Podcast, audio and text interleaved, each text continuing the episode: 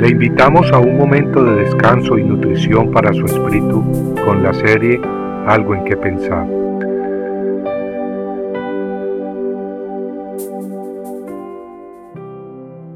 Los hijos de Israel hicieron lo malo ante los ojos de Jehová, y Jehová los entregó en mano de Madián por siete años.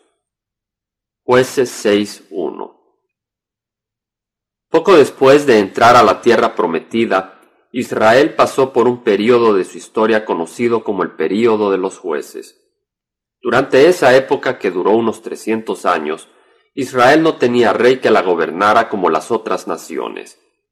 Las tribus frecuentemente abandonaban su dedicación a Jehová y se lanzaban a la idolatría, adorando a los dioses de los pueblos vecinos. Dios entonces los entregaba en manos de sus enemigos, quienes los oprimían sin misericordia. En medio de la aflicción los israelitas clamaban a Jehová, recordando al Dios que los había librado de la esclavitud en Egipto. En el Antiguo Testamento leemos que Dios entonces levantaba a un líder, llamado juez, quien los conducía a la victoria sobre sus opresores. Desgraciadamente los israelitas vivían en un ciclo vicioso, y es que el pueblo regresaba a la idolatría cada vez que el juez que los había librado de sus enemigos moría. Este ciclo se repetía constantemente. El versículo bíblico que leímos al principio habla precisamente de uno de estos ciclos. Las escrituras nos dicen que los hijos de Israel hicieron lo malo ante los ojos de Jehová, y Jehová los entregó en mano de Madián por siete años. Y la mano de Madián prevaleció contra Israel.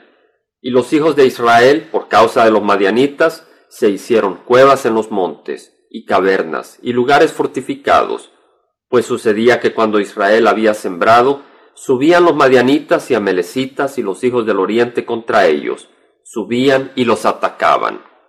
Y acampando contra ellos destruían los frutos de la tierra, y no dejaban qué comer en Israel, ni ovejas, ni bueyes, ni asnos. De este modo empobrecía Israel en gran manera por causa de Madián. Esta es la palabra de Dios. Amigo, así como Israel, el pueblo escogido de Dios, fue tentado a servir a los dioses falsos de los pueblos vecinos, así los cristianos somos invitados constantemente a servir a los dioses falsos de nuestros tiempos, ídolos que quizá no son de oro ni de plata, pero son capaces de atrapar nuestros corazones y obtener nuestra atención y dedicación completa.